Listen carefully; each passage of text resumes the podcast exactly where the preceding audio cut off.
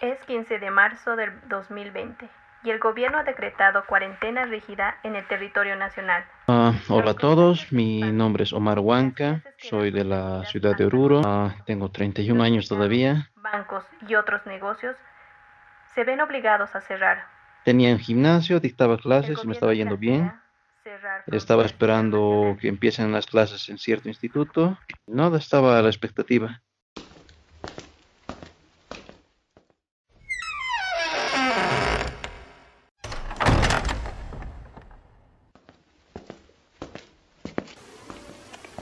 Hola Omar, te damos la bienvenida a nuestro tablero de juegos Somos hijos de la pandemia. Me llamo Josie, tu anfitriona sobreviviente, y te acompañaré en el camino de tus decisiones. Con la ayuda de un dado, irás avanzando por las casillas de nuestro tablero respondiendo a las preguntas que salgan según dicte el azar. Comencemos.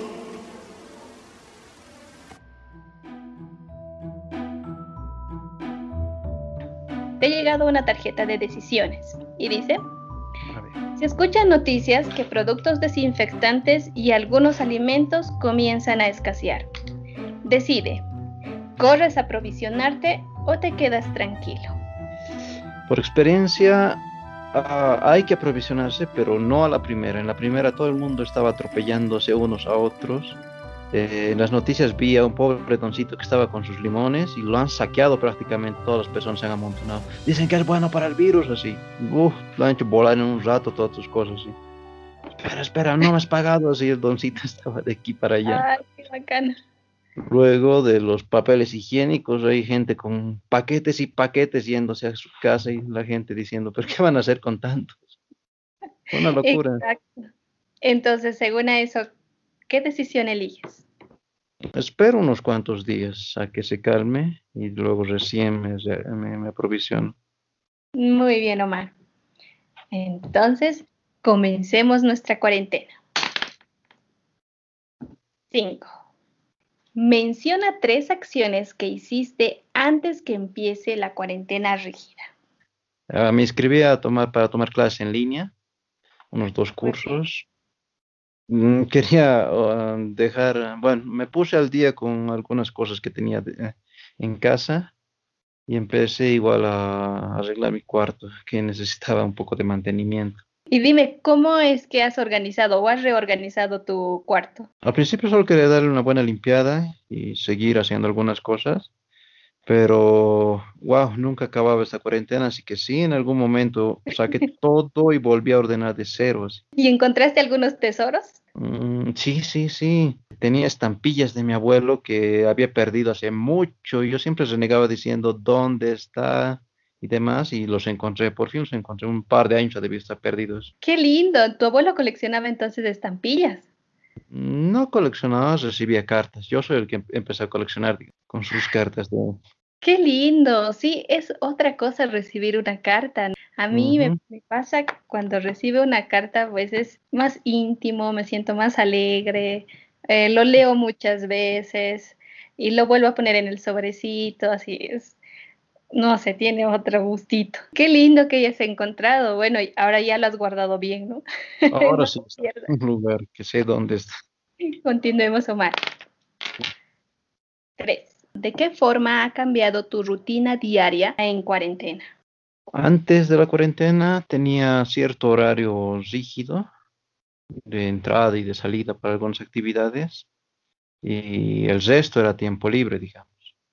Ahora actualmente hay algunas, mucho más escasas cosas fijas que tengo que hacer y bueno, tengo ahora un poco más de libertad en acomodar mis horarios, digamos. Hay días muy ocupados, pero también hay días muy así, libres, digamos. Yo decido qué hacer, no hacer, así. ¿Cómo te has sentido el momento en que ya tenías mucho tiempo libre para hacer? Un momento casi en el primer trimestre de la de cuarentena debido a ser, este, estaba perdiendo la noción del tiempo. Me tenía un pequeño taller que había quedado abandonado hace un tiempo, eso lo, lo, lo rehabilité. Me puse a trabajar ahí, trabajaba y trabajaba y cuando salía ya es de noche, así ni cuenta me había dado. O si no, eh, trabajaba de noche así con un cafecito y cuando me doy cuenta ya está clareando el día también. No había dormido nada. Wow, y uh, me desgastó eso sí un, poco porque estaba totalmente desorganizado mi horario. ¿no? A veces me amanecía, a veces dormía toda la tarde, así. Y ese fue un poquito de crisis para mí. sí, nos ha pasado a muchos eh, el tener demasiado tiempo. Hemos desorganizado a toda nuestra rutina diaria de dormir más, dormir menos, hacer más, o incluso ver tele más tiempo, o incluso estar en el celular más tiempo. Me da la curiosidad de saber de qué es tu taller. A ver, eso ya es parte del comienzo tal vez de estos emprendimientos. Hace tiempo, tiempo, tiempo, em, yo había preparado un- una tesis para tener un título en gestión cultural, un título intermedio, y me fue bien. El planteamiento que hice fue muy bien recibido por el jurado y demás, ¿no? Además de que cierta parte de, este- de lo que yo planteaba ya estaba así plenamente en funcionamiento. Y luego cambié de trabajo y tuve que dejarlo todo y se quedó ahí. Entonces, desde que estaba en Cochabamba hace un par de años, tenía la intención de venir y mm, lanzarlo así como algo personal, como, como tenía el planteamiento metodológico por detrás que lo sustentaba. Dije, quiero que sea algo real. Algunas de las que tenía algo de experiencia, otras de las que no tenían nada de experiencia. Y en este pequeño taller es una locura, ¿no? Es, eh, hecho desde alimentos, he pasado por, no sé, algunos artilugios mecánicos, juguetitos. eh, me he dado cuenta que no sé ni dibujar ni pintar, eso sí que no, no, no sé hacer. He elaborado un eh, algunas cosas que sirven para defensa personal, algunas armas. Entonces, ha sido mm, totalmente múltiple los tipos de trabajos que he hecho. Tengo herramientas de todo, tengo serruchos, al lado están recetas de galletas, al, lado están hilos, no sé, hay de todo por aquí. Prácticamente un taller múltiple. Ujú. ¿Y en qué es lo que te llama más la atención? Estaba haciendo cierto procedimiento. Hacía, o, a ver, hay un proceso, ¿no? De lectura, de conocer materiales, ideas, proyectos de todo el mundo, antiguos, modernos y demás, y ver si se puede replicar, mejorar, adaptar y demás. Hacía algún tipo de prototipo, más o menos económico. Si funcionaba, hacía un prototipo más oficial y lo anunciaba en, en mi página, ¿no? A ver si a alguien le interesaba o le gustaba el concepto, la idea. Y algunos les iba bien, algunos no les iba bien.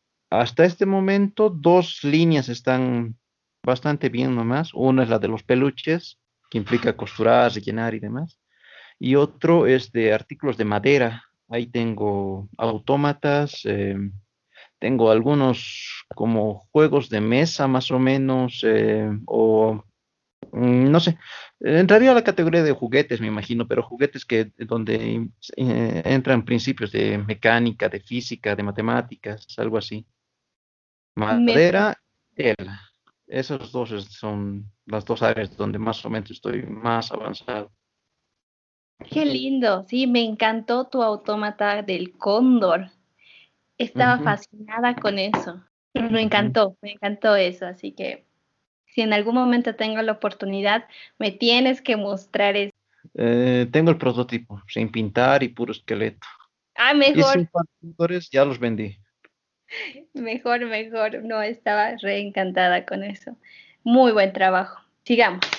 A ver. Dos. Y hemos pasado por un arbolito de salva y en el cual tienes un mensaje. ¿Cuál es el nombre de tu emprendimiento y qué es lo que nos ofrece? Creo que nunca me he atrevido a llamarlo negocio, digamos, ¿no? Con propósito de lucro. Hasta ahora sigue estando en la página de Facebook, eh, eh, Taller de Investigación Educativa. Porque la verdad así lo estoy viendo, ¿no? Como un espacio donde hago algún tipo de prototipos, de avances, de, de, de, pienso en algún tipo de artículo que pueda ayudar o servir para entender ciertas cosas, ciertos principios, ciertas, eh, ciertas realidades, tal vez, y trato de fabricar algo que una persona podría llevársela a su casa. Y de ahí salen cosas que pueden ser, digamos, exclusivamente para niños, niños, niños, otros que podría servir, digamos, para otra persona querida, o directamente algunos artículos que todavía no le he encontrado algún público, digamos, pero tal vez para alguien pueda servir.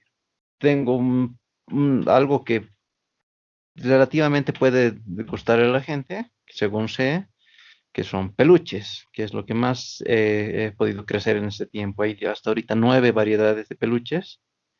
Y le seguiría de cerca los autómatas, que son hasta ahorita uh, tres variedades. No. ¿Cómo se llama entonces a tu emprendimiento, idea?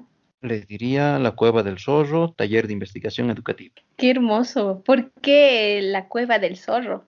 Personalmente me gustan los zorros, eh, un poquito por su mitología aquí en la parte andina. Bueno, muy buen tiempo yo estuve viviendo en la frontera de Oruro con Chile, donde hay una, en el Parque Nacional Sajama, donde la fauna es impresionantemente abundante y he visto de cerca un montón de animales, incluyendo zorros. Hablando de curiosidad, de un poquito de sutileza tal vez, entonces zorro creo que es el animal que más eh, identifica ¿no? a lo que estoy planteando. Bueno, entonces continuemos. Cuatro. Son varios los días que has estado recibiendo noticias desalentadoras y no puedes dormir. ¿Qué estrategia puedes recomendar para poder sobrellevarlo? Hay que plantearse un objetivo, porque si estamos a la deriva, ahí sí que todo puede llegar a nuestra cabeza, tanto bueno como malo. Así que mejor conscientemente hay que elegir algo bueno a lo que seguir. En dos aspectos, ¿no? Uno, que es algo que hacer a gusto de cada quien, lo que mejor se le acomode. Y dos, algo de ejercicio. El ejercicio verdaderamente es, eh, hace que el cuerpo mismo se ordene y se, vuelva a conectar un poco al resto de, de, de, una persona. Al mismo tiempo hace cansar y puedes dormir mejor. Entonces, sí, definitivamente hay que hay que hacer algo. A veces lo peor que uno puede hacer es quedarse sin hacer nada. Sí, te doy toda la razón. Eh, mencionaste algo interesante, el hacer tener una actividad física. Me comentaste hace rato que tú estabas haciendo una instrucción. ¿De qué hacías tu instrucción? ¿De qué deporte o actividad? Como te decía, yo estaba viviendo en Cochabamba, volví a Oruro y reactivamos un espacio que un poquito trabajamos con esto, con esto de la alcaldía y pudimos abrir el primer gimnasio de parkour de la ciudad de Oruro. Eh, no sé si te suena el parkour, es el arte del desplazamiento, la capacidad de ir atravesando y venciendo obstáculos. Con mucha suerte, bueno, ni tanta suerte, ha sido mucho trabajo en realidad que pudimos coordinar que la alcaldía nos done un poco de material. Y teníamos el material y estaba fabuloso el gimnasio, estaba cada noche lleno, lleno y lleno. Y eso nos duró un mes y medio, creo exactamente, y cuarentena rígida, se acabó. Los materiales se quedaron ahí sin poder usarlos, nada, así todos a su casa. Exacto, pero qué interesante el parkour, realmente me interesan y me interesaban aprender porque yo soy entrenadora de natación y entonces sí, para mí la actividad física es muy buena, recomendable, es parte, yo creo que todos los seres humanos deberíamos tener una actividad física, porque oxigena nuestro cuerpo, nos rejuvenece, pues nos, nos mantiene más vivos. Y el parkour, he visto cosas impresionantes que hacen con el parkour. Qué lindo conocer esa parte, Omar. Continuemos entonces. Cinco. Te animaste a emprender un negocio, pero antes de ese has debido tener una lluvia de ideas. ¿Cuáles eran esas lluvias de ideas antes de llegar a tu emprendimiento? Me interesó durante mucho tiempo implementar o trabajar con este tema de robótica. A pesar de que no es de mi área, empecé a leer todo lo que estaba disponible. Incluso llegué a comprar un par de robotcitos aquí de la, de la Feria del Cantuta a buen precio. Funcionan, por eso yo le vi mucho potencial como herramienta educativa. Me hubiera gustado seguir profundizando, solo que es un poco excluyente esto de la robótica, porque sí se necesitan dedicarle bastante tiempo, necesitas eh, algo de recursos y demás, ¿no? Eh, he optado por tener algo mucho más versátil, que no requiere tanto tiempo de, para dedicarle ni para entenderlo y que sea un poquito más eh, que más universal, que casi cualquier persona puede llegar a, apreciarlo, digamos, de alguna forma. Y en ese aspecto, los peluches son los reyes, pues, son casi más de 200 años de historia de peluches, que los puedes, no sé, hacer caer al suelo, tironear, lanzarlos al aire y no se van a hacer nada a comparación de un robot. Que también no siempre está restringido solo a niños, niños como grandes pueden disfrutar un bonito peluche, digamos, como detalle. Te veo como una persona bastante curiosa, Omar. Le gusta inspeccionar de todo lado. Básicamente, bueno, eh, yo tenía un proyecto muy, muy, muy ambicioso, la verdad. Cuando volví de Cochabamba, después de haber trabajado un buen tiempo con platita y ahorritos, yo decía, me voy a tomar un buen tiempo para entender y eh, proyectar algo concreto. Aprovechando también, tomé un curso sobre empresas sociales y empresas tipo B, que es una nueva tendencia, digamos, en el área de, de generar economía sostenible para sociedades. Verdaderamente me hice un plan bastante ampuloso, muy ambicioso, y quería lanzarlo en noviembre del año pasado. Tenía razón, un mes para que en Navidad arranque con fuerzas. Pero en noviembre del año pasado ocurrió pues, una crisis tremenda aquí en Bolivia. Prácticamente estaba todo detenido igual, no por la pandemia, sino por otro tipo de cosas. No quería quedarme así con, eh, con, con las ganas de intentar hacer algo y de todo mi proyecto ambicioso rescaté, digamos, el 10%, lo que podía lanzarse ya no más, y que es, digamos, lo que iba a tener, terminar siendo una tienda de souvenirs, cosas que una persona mm, puede llevarse a casa, que en este caso eran peluches, autómatas y demás. Oficialmente, pero tenía un plan más ambicioso. Bueno, si te va muy bien, puedes continuar y realmente completar ese, ese proyecto que tenías. En algún momento, sí, cuando el mundo se desacabe y todo esté más o menos normal, sí, posiblemente. sí, nada es eterno, por suerte. Todo tiene un principio y un fin. Mejor es estar vivos para llegar a ese momento. Entonces, continuemos. Tres. Mm, ¿Por qué escogiste la opción de los peluches y autómatas a otra opción?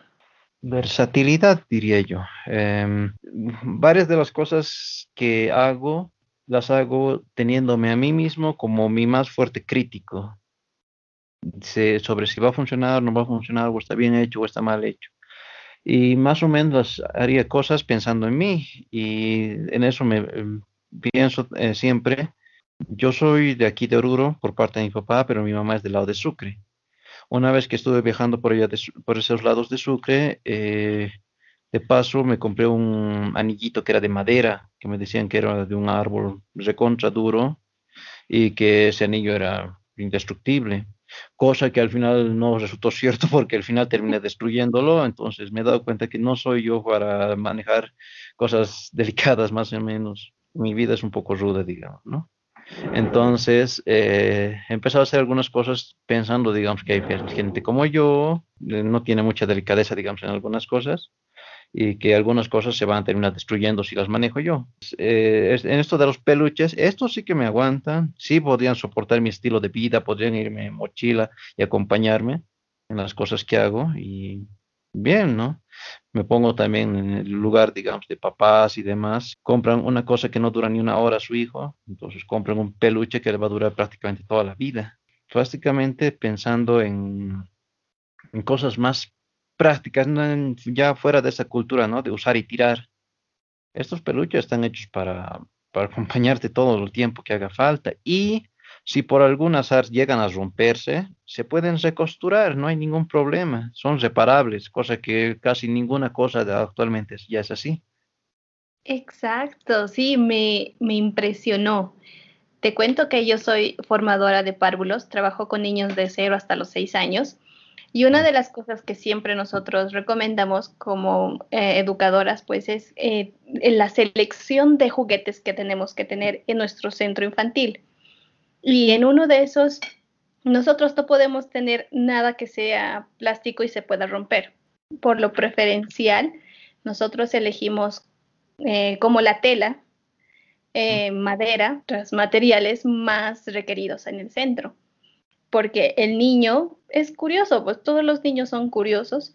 Va a agarrar, lo bota, lo tira, lo moja, lo pisa, lo hace de todo. Quiere saber cómo funciona ese, ese, ese juguete lo lame, lo chupa, lo hace de todo, ¿no? Entonces, que sea de ese material tan versátil y lo puedes usar de cualquier forma, pues para nosotros las educadoras es un oro. No tenemos que comprar frecuentemente el juguete porque está roto y si ya tiene una rajadura ya no lo podemos usar por miedo a que se corten los niños.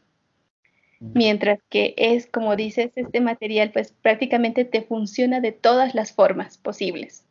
Y como dices, pues te dura, lo puedes reparar y es ecológico, que es lo más importante.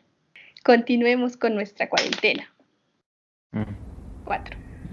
Y hemos pasado por el segundo arbolito de salva y tienes otro mensaje.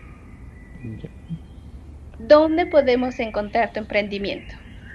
Antes de que sea tan rígida la cuarentena, inclusive hice algunos envíos a otros departamentos de Bolivia. Ya luego de la rigidez no he vuelto a enviar ninguna ciudad más. Estaba prácticamente aquí solo en la ciudad de Oruro. Hace un par de domingos ya se inauguró la Feria del Calvario. Ahí también tengo un amigo que tiene una feria de objetos históricos. Junto con él estoy saliendo, entonces uh, serían por internet y en esta feria, Feria del Desempolvado le dicen.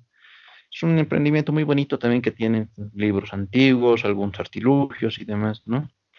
Tengo la página de Facebook, que está como la página, ah, la cueva del zorro, se llama. Estaba haciendo algunos videos cortos de los autómatas que están en YouTube, en mi cuenta, que es Omar Huanca. Son mini videos de 20 segundos más o menos. Y el resto, todo está en Facebook. Hay cortometrajes, hay fotos, hay algunas pequeñas historias. Hay de todo ahí todas las personas orbeñas, pues visítenlo, van a encontrar hermosas cosas junto con Omar. Continuemos. Dos. Dinos, Omar, ¿en qué red social es la que te ha funcionado mejor para poder eh, anunciar tu emprendimiento? He usado Facebook y la página más es un poco para divulgar información. Para propósitos comerciales estaba el Marketplace enunciarme en grupos de compra y venta. Eso, es lo que más ha funcionado. Sobre todo el 21 de septiembre, eso fue una locura, fue el mejor día para peluches, digamos. He vendido casi dos docenas de llamas. Llamitas en, pareja las vendí, entonces sí, las vendí, vendí un muy buen montón. Eh, ay, fue una locura, como estaba incluyendo el servicio de delivery en bicicleta, y mm, tenía una bici prestada, uh, me mató un par de días terribles, fue unos tres o cuatro vueltas a la ciudad de vida. ¿Y entonces tú hacías el delivery? Sí, sí, aprovechando. Me sentía tan mal por no entrenar que yo dije, delivery gratuito y el delivery en bici va a ser mi ejercicio y va a ser mi ganancia. Pero ese día sí fue excesivo. Estuve terriblemente adolorido. Pobres pies, muslos. Mm. Prácticamente has debido estar macurcado. Fue bonito, pero porque hubo tan buena ganancia que luego de eso me compré mi propia bici, ahora sí de mí, y bien, ahora estoy con eso, digamos. Entonces, ¿sigues eh, con el delivery en bicicleta? Sí, sí. Eh, hablando de temas de investigación, pero es eh, fue un poco ambicioso tal vez. compré una bicicleta eléctrica. Ah, sí. Cuéntanos. Me gustó mucho el concepto porque básicamente es una bicicleta común y corriente que la pedaleas y ya, ¿no? Pero tiene un pequeño motor también que si lo activas, a medida que pedaleas te ayuda y te, empuja adelante, ¿no? Es eléctrico, no contamina, le añade un poquito más de peso a la bici, pero funciona a la perfección. ¿Y cuánto de autonomía tiene? Yo la probé más o menos, calculo unos 30, 40 kilómetros, era, es bastante rentable. ¿no? No, no tengo queja de eso. ¿Y qué tal van las subidas? Bueno, en La Paz, todo subida y bajada, tenemos montañas, pero Oruro es un poco más planito. ¿Has probado en calles que son subidas? Ajá, eh, sí sube, aunque siento que el motor se esfuerza demasiado, así que por si acaso no lo esfuerzo mucho que digamos, pero de subir sube. Qué lindo, Mar. Entonces continúa. ¿Cuál de tus habilidades te conecta con tu idea? Bueno, a través de, este tiempo me he dado cuenta que más bien no tengo muchas habilidades. En todo lo que es eh, arte plástico o estético, cero. Tengo un pulso pésimo, bueno, mucho formas geométricas básicas podría, digamos, eh, tratar de dibujar o crear. Te cuento que me compré un aparato para hacer pirograbado. Y no, pues un desastre fueron mis primeros intentos. No tenía nada de pulso. Y veía tutoriales en internet y demás. Y no mejoré mucho que digamos. Entonces, eh, estaba haciendo un poco más de copias, por decir así, ¿no? De fotos de mis viajes, tomaba eso, intentaba recrear el contorno y ya y más o menos quedó algo presentable, pero ah, difícilmente está al nivel de un de alguien con talento, digamos. Yo creo que se requiere práctica nomás. Es cuestión de seguir practicando y ya lo vas. Tu curiosidad por, hacer, por encontrar algo, no sé, esa me parece una muy buena habilidad que podrías mencionar. Una parte puede ser la curiosidad, pero pienso más bien que sería un poco de terquedad no me gusta dejar cosas abandonadas así a la mitad. Entonces, si no puedo acabarlo de una manera, trato de buscar otras y otras maneras hasta que quede algo por lo menos, no sé, que acepte que esté ya ahí terminado, ¿no? Acabé varias cosas, pero ah, muchas no han sido de mi agrado tal vez y las dejé ahí. O sea, sí concluidas, pero definitivamente no son aptas para la venta. Seguido y seguido buscando, tal vez sí, perseverancia, no sé, terquedad le diría yo, porque verdaderamente muchos dirían déjalo. No, es prácticamente perseverancia, hasta buscar la alternativa, no muy pocos, muy pocas personas realmente te das opciones o muchas opciones para llegar a un objetivo. Por lo general, pues se rinden y, y lo dejan ahí incompleto. Para mí es súper perseverante. Bueno, Omar, continuemos con nuestra cuarentena. Tres. Hemos llegado al tercer arbolito de salva y tienes otro mensaje. ¿Qué tiene tu emprendimiento que le hace realzar? Hasta hace un tiempo, ahora tal vez recién que estoy conociendo más artesanos, hasta hace un tiempo jamás antes había visto un peluche de quirquincho, tampoco digamos de osos de de zorros, de ranas, ¿qué más tengo? De llamas tal vez sí había visto, ¿no? Pero me ponía en esa situación. Hay cosas que no, que están a nuestro alrededor que se representan, digamos, eh, por medio de la música, del arte, en postales, en fotos, en canciones y demás, pero jamás en un objeto físico que lo puedas ver así en tus manos, en tus manos. Y pareció no, que no existe, ¿no? Que yo personalmente quisiera tener, y si nadie lo fabrica, bueno, bien podía fabricarlo yo. En el caso de llamas, sí he visto llamas hacer artesanales, pero no son para manipular, son adornos que los tienes que poner en una esquina y no se mueven de ahí. En cambio, mis llamas las puedes quitar su mantita, les puedes poner su mantita. Y las últimas que estoy haciendo, si les presionas su espaldita, va a liberar olor a manzanilla. Qué lindo, sensoriales, nosotros lo decimos, porque invita a los sentidos. Los pinchos tienen olor a, muña. Eh, menta andina es una planta nativa que es con un olor muy parecido a la hierbabuena o a la menta, solo que esta es propia, propia aquí del altiplano. Qué lindo. Sí, realmente estás trabajando muy bien en, en tu idea, no sé, le das un, un toque más atrayente. ¿Y te has puesto a pensar en poder hacer peluches del oriente boliviano? Hay una artista bastante buena en el área de La Paz que ella ya está haciendo los peluches del, del oriente boliviano. Eh, yo me he restringido todo el altiplano en realidad y hice una, un experimento con un, ¿qué se llama esta? Con una paraba, paraba cabeza roja. Y no quedó tan mal, digamos, pero la verdad me estoy quedando con lo, de, con lo del altiplano. Y vamos a estar a la expectativa entonces de ver qué ideas nos muestras para la siguiente. Continuemos. 5. ¿Qué retos has encontrado en tu emprendimiento? Supongo que lo principal sería la sostenibilidad. Estaba un buen tiempo con, bueno, siguiendo una especie de rutina que era justamente esto, ¿no? De ir desarrollando objetos, viendo si tienen atractivo como para venta o no. Y si no tenían, era todo perdido, ¿no? Si tenían, bueno, se vendía se recuperaba cierta parte que nos iba a servir para el siguiente proyecto. Y así estuve. Desarrollando, viendo si daba, no daba y si podía, si tenía con qué invertir para el siguiente prototipo y prototipo así. hay algunas líneas que resultaron em, de buen gusto de la población, que le, le, gustó a la población. Ahí están principalmente los quirquinchos. Esos creo que son, fueron uno de los prototipos más difíciles que hice, porque tienen demasiadas partes para terminar los acabados finales. Le seguían las llamas tal vez, que luego le empecé a hacer variaciones y entonces ahora hay llamas, picuñas y alpacas a gusto de cada quien. Qué lindo. La sostenibilidad tendría que ser el reto más difícil. Si, si, es que algún, si es que hubiera tenido, digamos, demasiadas equivocaciones y demasiados prototipos fallidos, tal vez en algún momento esto ya se hubiera detenido, porque no hubiera habido con qué más sostener mm, para que siga continuando. Exacto.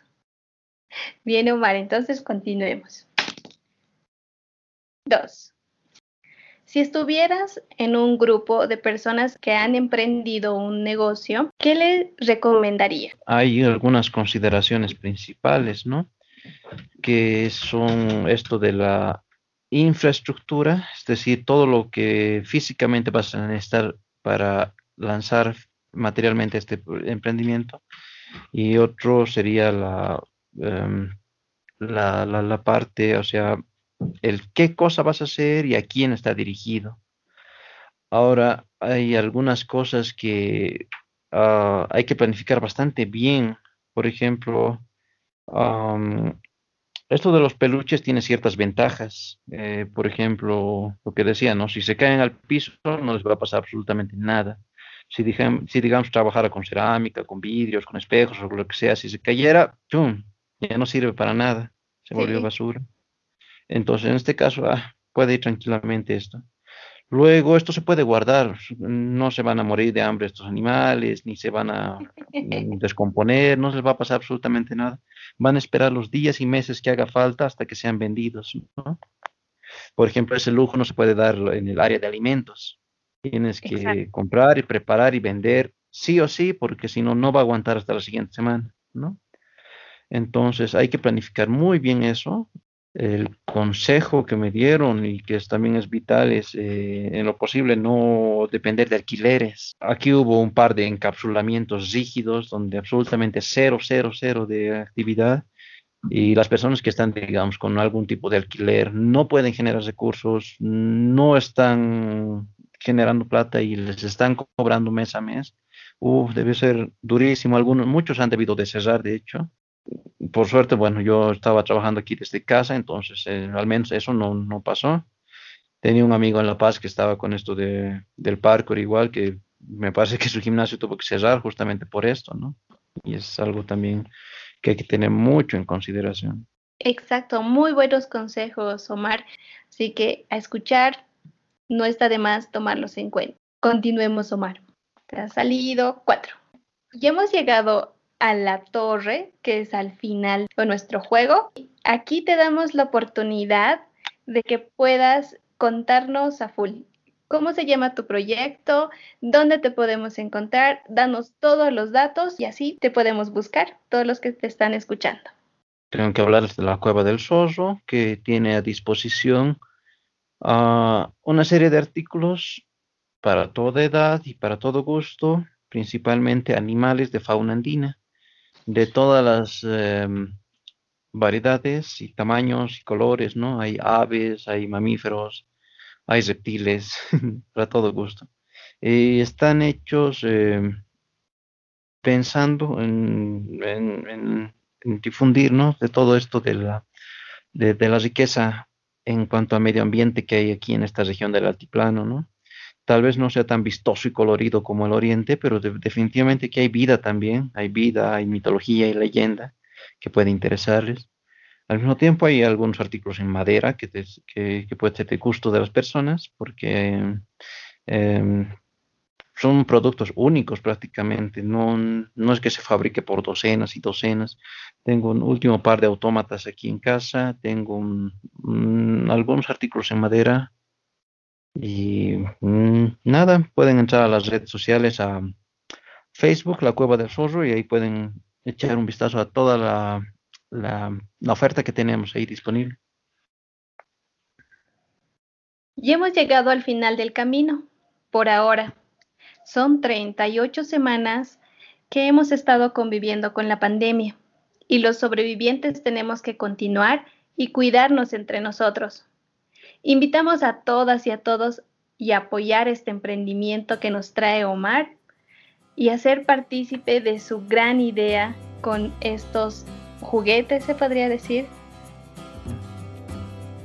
Muchísimas gracias, Omar, por tu tiempo, por acceder a nuestra invitación, eh, por abrirnos tu puerta, tu taller en sí, y darnos esta oportunidad de conocerte a ti, conocer la historia de tu emprendimiento. Gracias a ustedes. Todo divertida. en cierta investigación que se hace, que es que se hizo sobre el tema de educación, que se aplica también al tema de sociedad, que se puede aplicar a nivel personal, que es esto de las inteligencias múltiples, que nos dice que cada persona tiene una potencialidad muy, muy, muy, muy, muy grande. Ahora, ¿en qué es esta, esta potencialidad? Bueno, eso sí hay que descubrirlo. Alguien es bueno para música, para deportes, para entablar amistades tal vez, para tantas cosas. Hay un esquema rígido de sociedad donde dice tienes que hacer de tal manera o tienes que hacer las cosas de tal forma. No siempre tiene que ser, por qué ser así. Hay muchas formas de vivir, hay muchas personas en este mundo y tenemos que buscar una manera ¿no? de aprender a relacionarnos todos con todos de la mejor manera posible.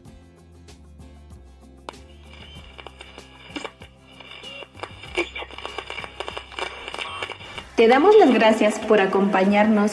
Si te gustó sumergirte en nuestro tablero de juegos, sugiere este episodio y nuestro podcast a tus amigas, amigos y familiares.